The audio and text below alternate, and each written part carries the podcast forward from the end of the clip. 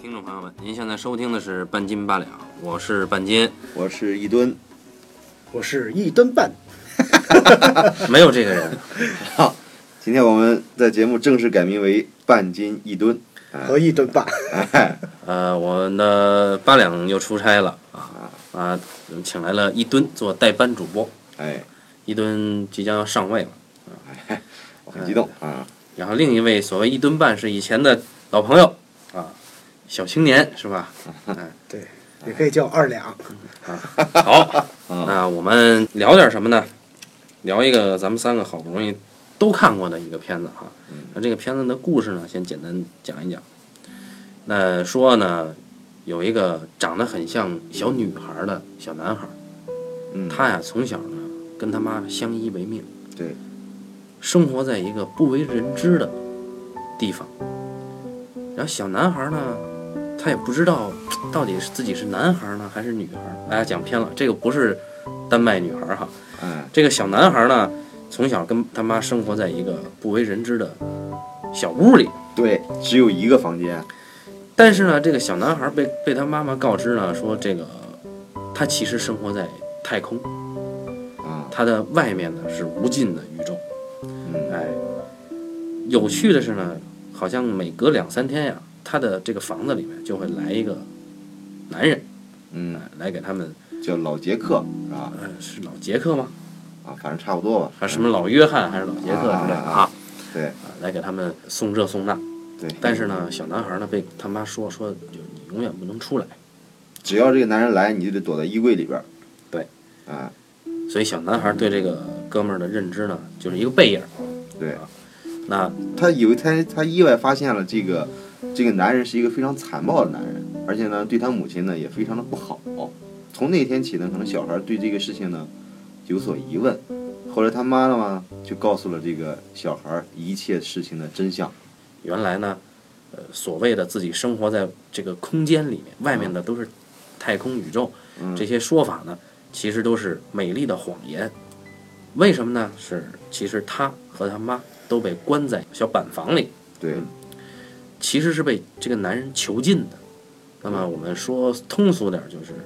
他母亲在很年轻的时候，大概嗯十七七岁岁的的时时候候，就被这个男人诱拐了。嗯然后从此以后囚禁在这个屋子里面，哎、就沦为了这个男人的性奴。嗯后来呢，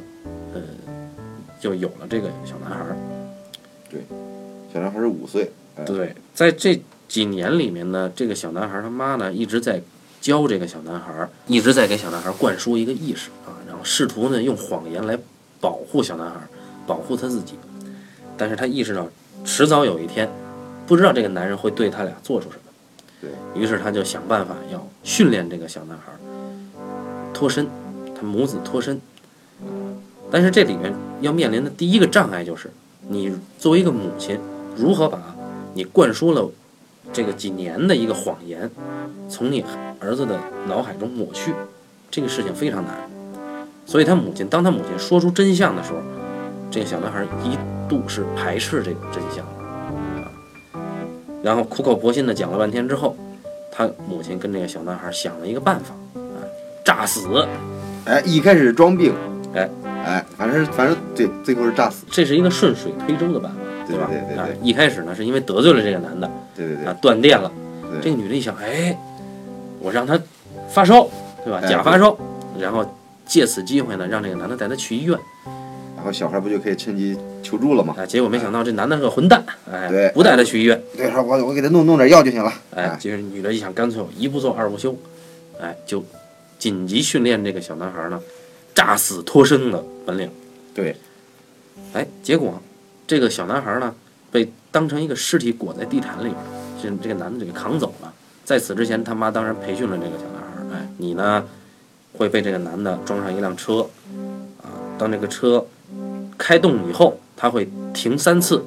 哎，对在停第三次的时候，对。你要从这个地毯里边滚出来，跳下车，然后呼救。对，这个难度可是很大的。一个五岁小男孩从来没有见识过外面的世界，对，哎，他要完成这个计划。嗯，后来我们的心就提到嗓子眼儿哈，啊啊啊那，看这个小男孩儿，终于，呃，没能完成这个计划。他在逃跑的时候，跳车的时候被这个男的发现了。但是呢，有一个很偶然的事儿，就是路边有一个遛狗的哥们儿哎，发现了这个情况啊，罪犯就被吓跑了。嗯小男孩呢就被保护起来了。然后小男孩呢依据自己的记忆告诉了警察，呃，找到了他母亲呢被囚禁的那个小屋，啊、从此救出了这对母子。于是这对母子就要面临着接下来的问题，就是你如何重返正常人类社会，或者说正常的这个真实社会。他们在一个屋里关了七年了，哎，小男孩呢是五年从出生到五周岁都没有见识过外面的社会，对，真正说过话的人，除了他妈以外，恐怕就没有别人了。这个影片的故事呢，基本上就这些了。当然这这只是一半儿的剧情，后边儿其实还有，后边呢，其实称不上有什么太大的剧情，后边它是一个反应。啊、如果说从剧作的角度上讲，你前面有一个触发的事件，接着我们去看人物的反应。而这个影片呢，它的剧作高明之处在于，或者说它独特之处在于，我前五十分钟嗯，都在给你讲这个触发事件。嗯，等到后面，这个片子应该有两个小时，对啊，后面这一个多小时，我全讲这个事件给这两个主人公的反应。嗯小男孩成功脱身了以后，第一个反应是，这故事接下来怎么讲啊？嗯对吧？啊，当然，事实证明这是一部非常出色的影片。嗯啊，呃，虽然说有两个小时的长度，但是丝毫不觉得它沉闷，而且这影片里面呢有很多处理的手段非常高明。我们接下来呢会逐一的去聊聊。嗯，但是呢，在我们三个私下聊的时候呢，我们哎，就我问们有一他定分歧，你看过这片子没有啊？看过看过，这片子不错吧？嗯哎，这时候一蹲就觉得他觉得这个片子有些问题，对吧？哎，对，那么当然我是觉得这个电影非常好哈，我在这个豆瓣打分打分我打四星嘛，我我觉得这个电影各方面都非常出色。其实从内容来说，这个片子是没有什么可挑剔的。嗯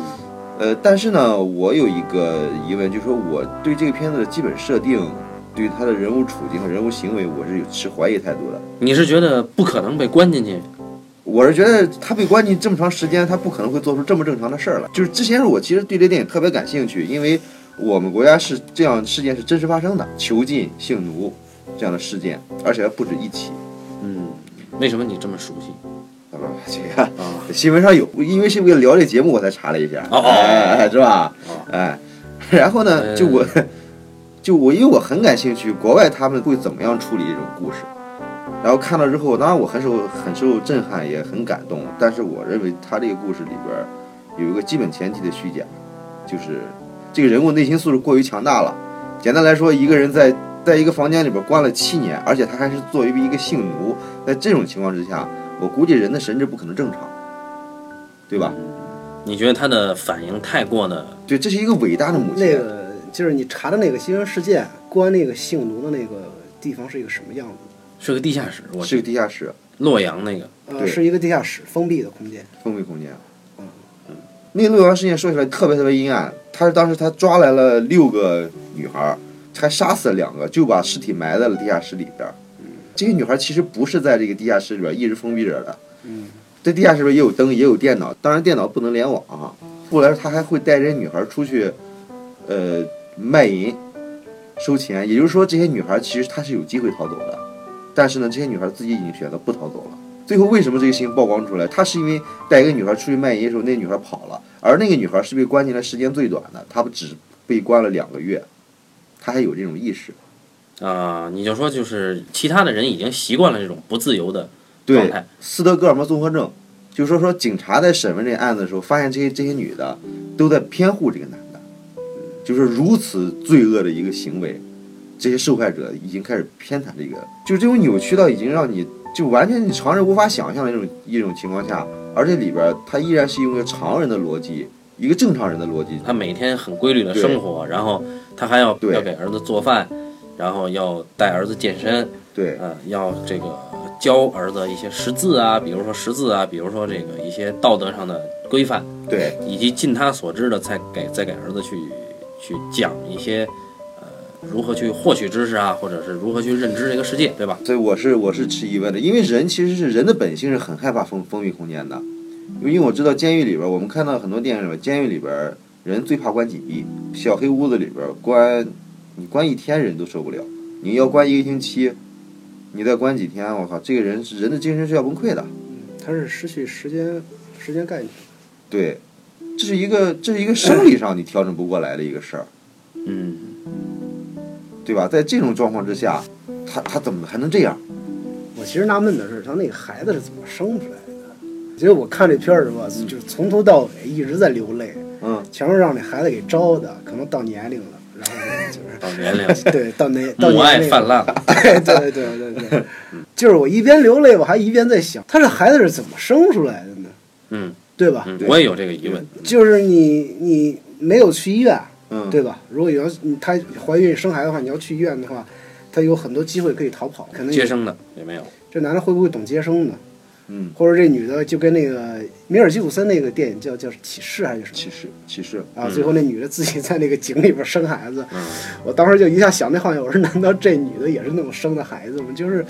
我其实对这个是有一个特别大的疑点，就是孩子是怎么生下来的？这个我觉得倒还好说，因为其实生孩子其怎么实生的？不是因为其实你要以前的时候在，你要在六十年前在农村里边儿，女人一个人生孩子，嗯，这个情况也是有的。因为现在医疗条件发达了嘛，所以说你要去医院什么，但其实作为人本能来说，一个人生孩子这也是可以做到的。嗯我认为这是可以做到好，这个疑点你帮我解答了。的啊。嗯，那那现在就说你你觉得，如果说这个是真事儿，当然我们知道这个片子是小说改编哎啊，那你觉得如果就说这是真实的前提，那对人不应该有这样正常的反应，对，否则心理状态就太强大了。就说人的真实情况，在这种情况下，我觉得你就很难讲这个，因为你触及到了人性里边最可怕的那一面。你怎么写这个这个东西，其实有是一个无底洞，太阴暗了。你们看过那小说吗？没有，没有因为我觉得，如果是小说，可能会有更多的对于这个，啊，处境的解释就是对对于吧这个女人面对这个处境的时候，很多的心理描写。嗯，但是电影它没有，它没有办法呈现给你，因为它这个电影本身也不是把那个它的重点放在这个上面。因为我当时看，就是我为什么没有这个疑虑呢？嗯因为我是觉得，就是人吧，人其实他适应力是很强的。人在任何一个新的环境里边，一开始都是不适应的，都是慢慢有一个适应过程。只不过这个环境是不是一个极端环境，或者是一个非极端环境，一个这样的一个区别。它和呃关锦斌不太一样的就是，它是间小空间的房子，嗯但是呢，它不是一个小黑屋，嗯里边所有的生活起居的东西还都有。我是特别喜欢这个电影里边就对这个小孩的描述啊，觉得特别到位。因为什么？就是一开始我看的时候，这个孩子和这个母亲在这个房间里边，呃，这样生活，就你对这个空间的感觉，它不是一个特别小的空间，它虽然有点挤啊，嗯但是呢，你觉得好像哪哪都挺合适的，嗯，就这个地方放床或这个地方放衣柜什么都是特别合适的。嗯就直到最后一幕，他们又回到这个房间的时候，你会发现这房间极小极小，对，这个是很高明的，极小极小啊。是然后这种他其实是用这个，就是最后这个这场戏呢，嗯，它是是就是反映了一个就是这个孩子的一个心理的一个变化，嗯就是他从这个世界到另一个现实世界的时候，这样一个一个心理变化。嗯嗯，但是呢，我觉得就从这一点上来看的话，就是如果一开始他面对的是一个这样的，就是影片最后的这样一个小屋的话，他可能会有一个非常极端的一种抗拒性，比如说在人性有一个抗拒性。嗯但是呢，在一开始你去看这个房间的时候，你不会觉得它是一个多么压抑的一个地方。嗯，这个第一是有生活化的东西，对，冰箱、呃电视甚至有电视，啊对还吧能？洗澡，呃然后你还有洗澡，还有马桶，对吧？对对啊，还有天窗，对，还有啊天窗，天它窗是每是最天都能重要有的阳光进来。一个是空间的问题，嗯再一个就是，我觉得就是说，这个女人，其实我们去看的时候，观众有时候看的时候是带着一个这样的一个惯性思维就，就就是认为她的整个的行为是非常的正常化的行为，嗯但恰恰我觉得是一个极端化行为。就是如果说这个女孩没有被绑架在这个房间里边，没有做性奴，嗯就她是按照一个正常的一个普通人的生活方式去这样生活的话，嗯就是他不见得会有一个这样规律的习惯，就是所有的你强制性的给自己规定了所有的习惯，其实是让自己遗忘一些东西，嗯因为他需要把这个时间用事件来挤满。一方面就是这个女人在这个空间里边儿，你想七年的时间，嗯就一开始她为什么这影片没有拍一开始，而是直接拍的她这个孩子五岁的时候，嗯因为这个跨度太长。如果说这个你要拍这个跨度的话，他整个的心理变化，这就太复杂了，这不是两个小时就能解决的问题，肯定。嗯，就是把之前他所有的变化，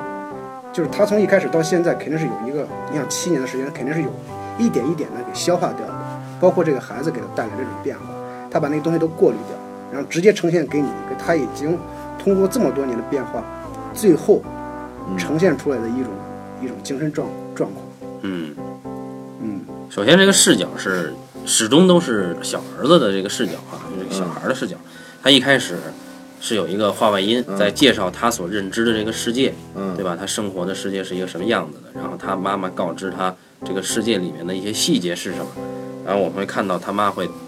在这个房间里甚至有健身，对吧？嗯，对，甚至在做这个呃折返跑啊，嗯类似这种折返跑的东西。呃，在整个这个空间里，他妈始终是尽量把这个所谓的房间，呃，给营造出一个很正常、很正常，甚至很温馨的生活化的空间。刚才二位都说了，如果说是禁闭的话，它是失去时间的，但其实这里面它有两个，至少三个都可以提示时间，嗯一个是天窗，嗯对吧？还有一个是这个它有电视，对对啊，再一个就是说他有一个哥们儿定期会来，但当然你甭管他过来干嘛，对吧？嗯啊，他实际上他定期都会来，呃，所以我们就可以知道这个空间在一开始感觉，我我跟你的感觉是一样的。我看嗯那个，我以为它是有个，甚至我感觉有个套间儿，对对对啊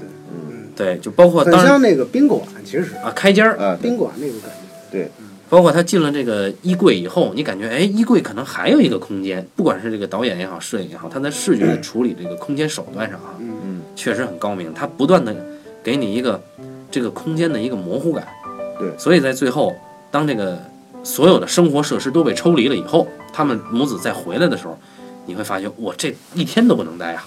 对吧是因为你像他这种感觉是什么？比如说我们租房子的时候，嗯嗯就一开始租的房子可能不是特别大，就是比如说像在北京一开始我刚毕业那会儿租一个小空间，二十几平米，二十平米左右可能不到。然后呢，我从里边儿有张床，有一个有个工作台，嗯还有一个那种就是一一人多高的大画架，光那种大画布都是两米多的大画布，然后呢，在空间里边儿满满当当的，然后呢，我可能调配的特别好，就工作的时候或者是休息的时候都不会耽误，会觉得空间很充足。但是我搬家那天，我当时从望京嗯从花家地搬到那个望京的时候，望京的另一端的时候，就是突然发现那房间就特别特别小，非常小，就就想我操，这两年我是这一年我我我一直觉得这房间还可以，不是这么小，就突然发现这个空间的变化，嗯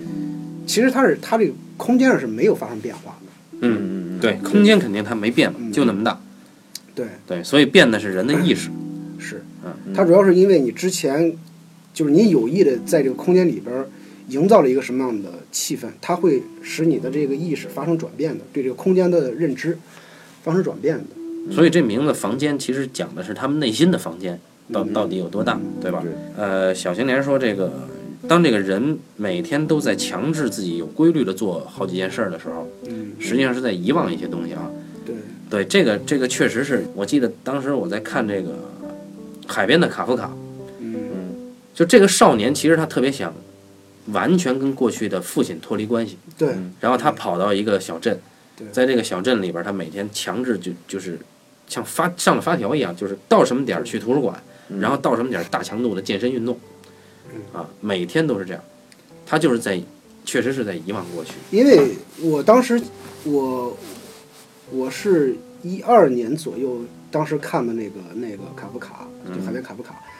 我当时就是正好是先重新读了一遍那个那《百年孤独》，嗯之后接着是看了《海边卡夫卡》，当时就是我那个反应特别大。嗯，这两本书其实都是在讲人的处境嘛。嗯，然后呢，第一个呢，它讲的是人的一个一个极其悲剧的一种东西。马尔克斯给你营造的是一个非常非常好的一个小镇，但是这个时间在变化，然后来来去去的人在变化，然后它就永远不再安静了，越来越繁琐，越来越复杂，人在里边是极其无力的。嗯海边卡夫卡呢，他讲的是一个极其具体的人，就是那个时间我是有有抑郁症的，就是每天是强迫几点起床，起床之后干什么，然后几点开始工作，工作到几点，然后呢，到了下午也是去健身，那个时候是每天游泳，游一千米，然后要跑五千米，游一千米，还有做一些器械运动。就是当时我看那个卡夫卡海边卡夫卡的时候，就非常强烈的这种共鸣。共鸣感，你知道吗？然后就讲的这种人的处境，在这样的一个一个状况之下，你你可能只有这么这么一个方法是最好的。其实是对让身体去记忆一种新的，去填填满那个意识。嗯，很难说。其实我现在就是我现在吧，很难去概括的讲一些事情，因为我觉得就是有人人这个东西太复杂了，情感也是特别复杂的一个事情。嗯，嗯，就是有时候你需要需要去这样做，就你得活着嘛。嗯，就我们谁都不能说是就赖活，你只要活着，你总要让自己就是，其实所有的人有，就你说有几个人活着不是在寻求人生意义的？嗯，其实都是在寻求人生意义，只不过这个意义有大有小。对吧？你需要有一种这样的强制性的方法，就甚至有点自残性的强制性的方法，需要让自己能够正常的、正常的生活。特别是人越越是在极端状况之下的时候，人越需就是对自己的这种这种强制性会会越强。那就是说这个人本身意志是强的。哎，但是这有里边有个前提，就是个人意志，嗯，是不被破坏的情况下，嗯，在你这种环境里边，你依然可以，你的个人意志可以主控你自己，嗯，所以说你可以调整自己，做出选择，嗯，做出事情，你看，我觉得可能这个点是在这儿。如果说没有这个孩子出生的话，嗯，可能这个女人真的就崩溃了。嗯，明白吗？嗯整个电影呢，始终都是这个孩子在在在救赎这个母亲嗯。如果说像我们刚开始在录节目之前说的，这个电影是讲爱和救赎的话，嗯那那一直是这个母亲在得到救赎。就是因为我我也听过，呃，就是别的人在讨论这个电影的时候会说，啊，这个母亲给了这个孩子多少多少爱，就告诉他，我们生活的是一个外太空，这个窗子外面呢是宇宙，嗯啊，什么什么外星人，然后怎么怎么着的，就给他营造了一个非常虚幻的一个呃世界。其实就是他虚他讲给孩子这一切呢，一方一方面呢是告诉孩子你所处这个环境，嗯，到底是一个怎么样的环境，给他嗯编织这样一个美好的谎言呢。一方面是有一个说辞，去解释外部世界的话，太太太麻烦了。他也包括他自身的经历，他也不知道该怎么去解释这个外部世界。也是麻醉自己，或对，者说另是一方面逃呢，避。他是需要让自己每天通过每天重复的这样的讲述，让自己能够得到一些心理安慰的，嗯就是他肯定有一这方面的。嗯然后呢，就这个过程里边呢，我相信肯定是这个孩子让他有了一个极极大的一个一个一个变化。嗯，也就是说，他策划这个出逃可能可能已经很长时间了，一直是在找这个契机。嗯。然后呢，这个契机呢是有了这个孩子之后，因为他他他里边好像也讲过，他之前想过各种方式逃跑都没有逃跑，就是在有这孩子之前的时候。嗯，按照这个这个片子本身的逻辑内的，就这个片子本身内容内的逻辑，这个这个肯定没有问题。我质疑的地方在于它的，就刚才说了，就现实处境里边有没有可能，是不是可以做到这样？我们不能用这个现实逻辑去质疑一个故事啊。很多朋友，呃，可能对电影很感兴趣的，总会问我一些问题，就是他他总会，或者说他质疑某个电影，他会提一些常识性的问题。你比如说像，假如说这个房间，嗯他就会问，哎，这个母亲为什么不直接袭击这个男的，或者说是为什么不每次都袭击他，啊，对，对吧？他呃甚至是每天切菜的时候有刀，为什么他不拿拿那个刀囊死他？他有一些，总是有一些常生活常识来的假定性的问题去嗯质疑某个故事。其实这种质疑的思维不是一个对这个故事的理解思维，你要先在故事的层面内部去。我是觉得有有两种情况，就是现实逻辑和故事逻辑之间呢，现实电影一定是有假定性的，这个肯定没话说的嘛。但是有一个问题就是说，人物里边人物的处境，就是在这种假定性的情节里边，是否符合人物真实的心态，这是一个电影真正应该遵守的规则，嗯对不对？对，但是其实如果说我们承认了前面的假定性，然后你也认同了，就是说他有一个孩子，嗯呃，那么实际上他的一些反应，他的一些心路历程都是合理的，在这里面其实。因为他一下把这个切断了，就是对说前几年都给切断了，一下处到现实现在这个处境里边，对，至于他是不是崩溃过，我们不知道。呃，因为我的质疑是这样，就是我觉得人物的不是崩溃不崩溃的问题，就是我觉得人这时候应该引得精神病了。嗯他应该已经丧失了任何对事物的基本判断。我猜测有可能这样。嗯如果那样的话，可能孩子生不下来。对嗯对，甚至来说他。就是母爱，就在这种情况下，人是不是还能有母爱？我都我都很质疑。我觉得他的这个小说的基本前提的设定，就是说小说作者写这个故事的时候，他已经想好了，他一定要讲述这么一个爱的，一个母子之间爱的，这是他的情感主题。啊，那就你承认了这个，你就没法质疑了。对嗯，在这种情感主题的驱动之下，他才写的这个故事，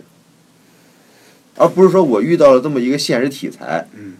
这样故事我怎么我怎么把这现实题材给消化了，写成小说？对对对，嗯这不像我们之前录节目录这个呃焦点，焦点对那对个对它是个对真实的事件改编的，对那大前提就是真的。那实际上这个是它应该是说概念先行，对所以它做了一系列假定性的极端的这些条件加在这个爱的上面，对，去彰显这个爱啊，有这个可能性。对所以这也就是我对这个片子基本上的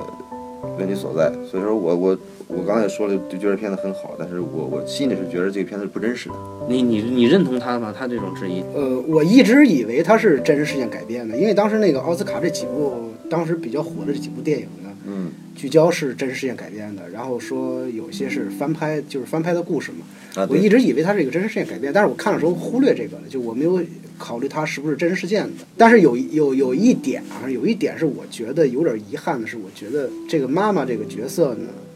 就是人物还是不够不够太丰富，我觉得她过于单薄了，就嗯就总是觉得那力度上有点欠一点点。就而且这个力度的缺失呢，可能我觉得就是因为这个母亲，就是在这个母亲这这个角色的这个着力点上，可能不是太够，就是有有这么一点遗憾。所以他得最佳女主角，其实这个片子其实真正的主角是那小孩儿，小孩儿，因为我们都没有看过小说，我们凭空揣摩，就是说这个母亲的处境，就是你很难，我觉得刚才那个问题，就是你很难把这个母亲的，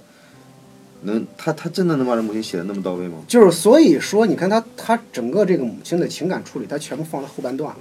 对，全部都放在了他们逃出来之后了。就是这个母亲的情感，其实是用这个小男孩给反衬出来的。嗯，对他不是直接给的，而是通过这个儿子的所有的表现来反衬这个母亲她的这个情感变化。对，呃我理解这个一吨他说的所谓的这种人的心态过于强大哈，这个我理解他的想法。但实际上，这个片子它有一个恰恰有一个高明的地方是在于，这个女人失控是是从房间出来以后，啊，对对对对对对，这个母亲回到了她母亲那儿，到了正常的社会，她才开始失控，嗯，这个是是很有深度的。嗯，因为他回到了一个，就是他回到了他真正的一个角色上，在这囚禁的七年里边，他是已经失去了作为女儿的这个角色。嗯，嗯也就是说，这七年他已经没有尝到过有人去爱护他、嗯去保护他，对吧？他尝到的永远都是担惊受怕。他回来之后，他觉得他的父母理所应当的会要给他更多的宽容度，嗯嗯，然后包括他的父亲一开始看那个小孩怎么看他不顺眼嘛，嗯是因为他这父亲就是一看到那个小男孩就会想起，囚禁她的那个哎男人，对对，想起囚禁他们，就会觉得孩子脏嘛，嗯啊，但是这个他作为这个女儿，他就觉得你理所应当的应该去接受她接受他。嗯，那场戏确实写得好，那场戏是在呃他们几个人吃饭，对吧？对，啊，晚饭，然后这个老爷。嗯老爷，老爷这个演员呢，是是是 非常，老爷这个演员非常有点。本来这个老爷刚才一露面，在医院里露面那第一场戏，本来应该是个哭点，对我当时已经眼泪已经含在眼眶里边了，对。但是这一看准这备拿张纸，巾了， 一看这张脸，我对噗一下就笑了。 我也是啊，这是谁呢？这是《冰雪暴》里边那个虽南啊，那个哎那个想要雇人杀死他妻子的那个那个卖车的那哥们儿啊，对对对，演员叫威廉姆梅西啊我。。我们不知道这个片子的演员副导演为什么找到他， 这个当然他满脸的牵强啊，满脸的沧桑，确实 是。嗯呃大家多多去感受这张脸，这张脸非常丰富。就是美国选角最好的导演，应该就是科恩兄弟。嗯，就是说，他们选过的演员，你怎么用都可 以。所以，所以这个所以这哥们儿，你你你用在这块儿，你说对不对呢？其实也挺对的嗯啊。你想，这哥们儿啊，嗯，原配妻子跟人跟了别的男人，嗯。然后女儿呢还被一个男人囚禁当了性奴嗯，好不容易有了外孙子吧，还是那个那对个恶人的种。然后对他呢，现在还要在别人家吃饭。对还要看着这个外孙子，你说他认不认呢？呃恐怕也只有这哥们儿的长相能把这个处 境表现出来，不用演，你知道吧？这个角色给的特别好。对，就是如果说一开他一出来之后，所有的人都像那个女孩她妈妈的这个现任丈夫嗯，嗯对这个孩子这样好的话，嗯，后边其实就没什么可喜。对对，没错没对错。对对，她之所以她那个现任丈夫能对她好，是因为没有血缘关系。对对，因为你看她作为这小男孩的姥姥，嗯她对他一开始也是疏离的。对对，当然没有刻意去强调这个这个距离感啊，嗯，但实际上也是疏离的，交流也不太通畅。但是女性她永远她的包容力会大于男性，从从从对本能上，所以她到最后她可以接受。但是估计这哥们儿可能呃梅西是吧？梅西可能永远也接受不了。啊对，那那那实际上，刚才这个一吨他谈到了，当人被剥夺了自由，在极端环境之下，如果说还能保持心态的强大，还能保持一个正常的道德意识嗯或者自控能力的话，实际上是非常可疑的。那实际上现在能想到的，除了洛阳这个这个事件，还有一个前一阵儿爆出来的，去年哎前年就爆了，嗯，就是鲁荣于二六八二惨案，对吧？大家大家应该从媒体上应该看到过这个。对，这是一个。被剥夺了自由的一个非常极端的环境。当然，我梳理一下，就是我觉得那个环境跟这个环境还是有所区别的。船上那个环境里边，个人意志在一部分程度上还是存在的，只不过那个就环是境你里有它选择权，其实。嗯对对对对，但是这两个环境里边有一个共同点，就是一个权力体制的形成，嗯就是一个人是掌握权力的，然后呢，就是其他人对这个权力的态度。船上那个杀人魔王，嗯，他并不是最强大的，跟他的人也并不是最多的。对如果其他人联手的话，完全可以把他干掉。它，你看它的区别在于什么？就这个它是个体对个体，对对对，那个是群体对个体，群体对群体，对群体对群体，对群体去对群体。其实你看，我们去看那个事件那个新闻的时候，它是嗯主要是那个记者采访的其中某一个人嘛，嗯，对不对？对然后你从这个某一个人的叙述角度来看的话，其实是一个群体对个体的。嗯就为什么一个群体能够打打倒另一个群体，它一定不是一个火拼的一个状况，它是逐个瓦解的，它对是是逐个逐瓦个解的。对，我我同学嗯他认识了一个矿工嘛，那个事情。山西，那对他认识一个山西矿工，嗯这个山西矿工呢是经历矿难的时候，不是呃，他跟另一个山西人还有一个东北人，三个人被困在这个矿井下边的时候，嗯这就困了差不多有有半个多月的时间，据说是。然后呢，就这个他们都生还了，生还之后呢，这个人是跟我同学详细的描述了整个过程。他说呢，就是到一星期的时候呢，就是就是都是在喝尿来维持这个水分，包括吸这个地下水。嗯然后呢，到两周的时候，基本上就快不行了。快不行的时候呢，他们三个呢就就就说， 你看这两个星期过去也没点声音，估计可能他们也就不挖了，就觉得可能咱们下边是没人了，就说认命吧。然后呢，三个人呢就说，嗯，咱们这样吧，咱们那个做一个决定，说如果说呃实在是没有没有办法的话，就咱们三三个人选一个把它吃掉，是做了这么一个决定。然后呢，三个人就想想了一段时间呢，最后那个那两个山西的哥们儿呢，就跟那个东北人说，说我们俩呢是山西人，你是一个东北人，嗯，就我们就吃你吧。我大家注意啊，现在这个演播室里啊，这个房间里，我是个北京人，两个山东人，然后两个山东人 啊，所以如果出了意外啊， 那么你们也不会听到这个事情 了。然后呢，他是这样，然后就是因为在那个时候，就是人已经极端虚弱了，就是他一定一定不会像咱们三个这样生龙活虎的在说这个事儿。嗯然后呢，那个东北人听完之后就已经任何反应都没有，就是没有什么没有什么力气动他了，就说。就是说，那你们既然这样决定了，就就就就就这么办吧。嗯，因为那个时候他已经觉得，就是你活着和死了差不多嘛，就那个整个的人的身身体状况已经是有点濒死状况了。人类的地域意识有多然强？后呢，那那那两个山西人是这样，就如果到这儿的话，我们可能都会认为，他们可能就把那人吃掉了嘛。嗯那两个山西的哥们儿呢，就是就怎么着都下不去嘴，因为你也不可能拿火烤嘛，就是生咬，嗯，肯定要生咬嘛，就是怎么去怎么都下不去嘴，就是每每次把那个肉拿到嘴边的时候就，就就是恶心的不行了。然后当时我那同学就问这个这个矿工，就说就是说你当时什么感觉？就问他你的生理反应，他生理反应是恶心，心理反应呢？心理反应是觉得脏。就是他说为什么会觉得脏呢？他因为就你想他是你的同类的时候，你不是那种就我们所宣扬的那种的，你的同类就是互不相识。你一想到他是你同类的时候，你第一个反应是特别脏，就觉得啊，是是这样的一个反应，是很脏的一个反应。然后呢，就一直也没下去嘴，就也没吃它，因为在吃它之前是拿先把它砸昏了嘛。就你还说话的话，我怎么吃你？嗯就是先拿那个拿那个拿那石头往上别给歇晕了啊嗯。然后呢，就就反正就是磨叽了几天，也也没没有吃它，也没吃它。嗯因为你知道，在那种他们是在井下没有光线嘛，就不没有时间概念。他觉得是过了几个星期，一点时间概念都没有。然后呢，后来就是获救了。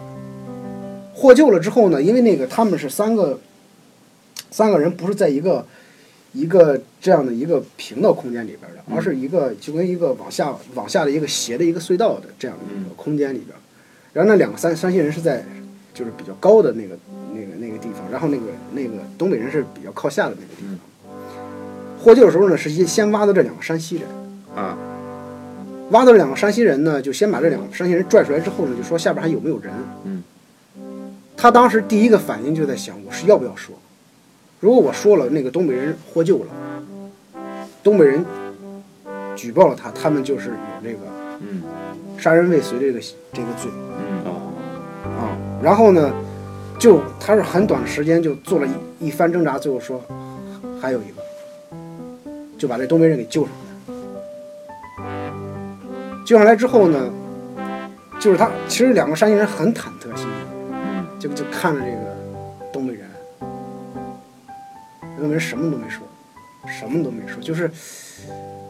就是好像是最后有一句感慨吧，就那意思，就是说还能活着。嗯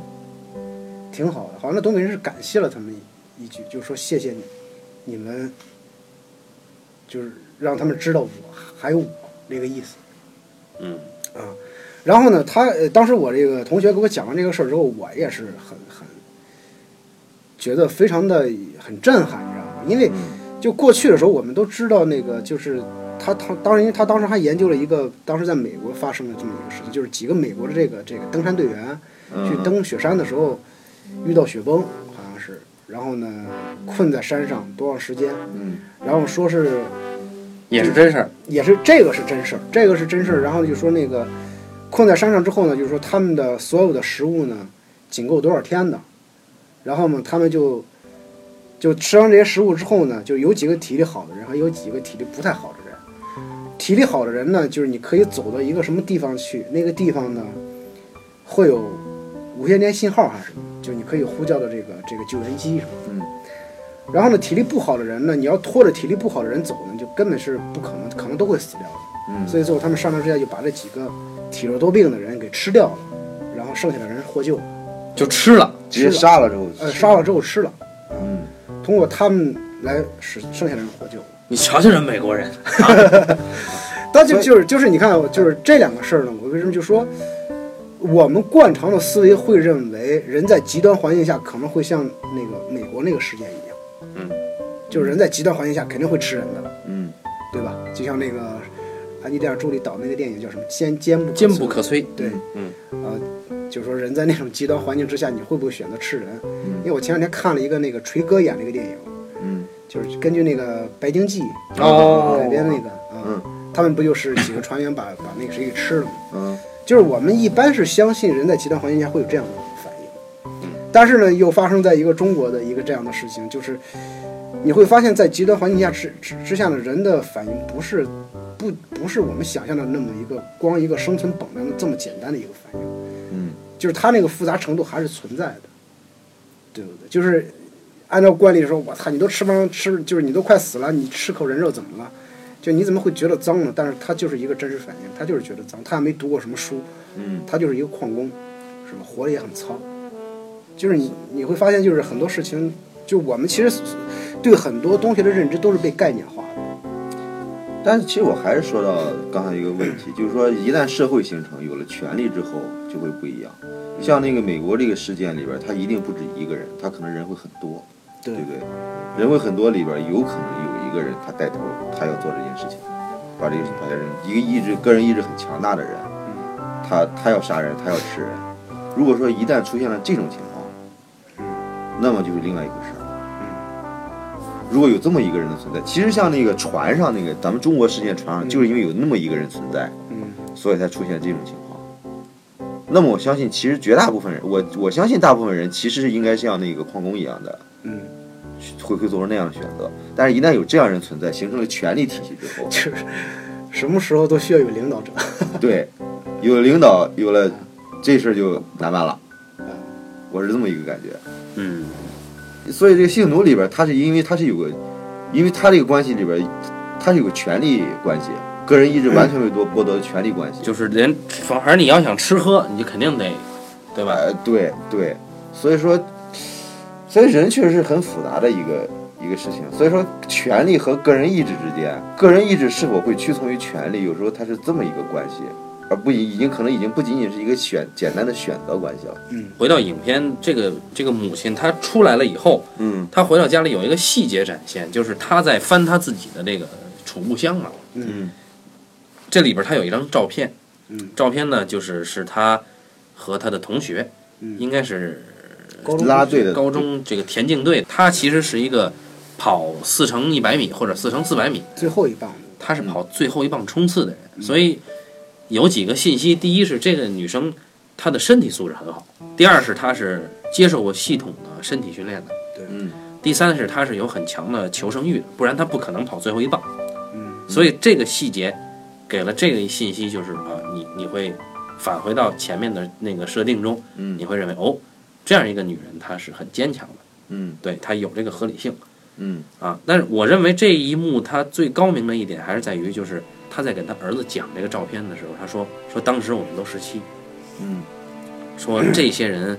应该都在过着很正常的生活。嗯，但是哎，说完这句话呢，他把这个照片放回这个盒子里，就嗯不再提了。实际上，哎，这里面作为一个丧失了全部青春的一个女人，嗯，在跟她的儿子在说自己当时的事儿，看自己当时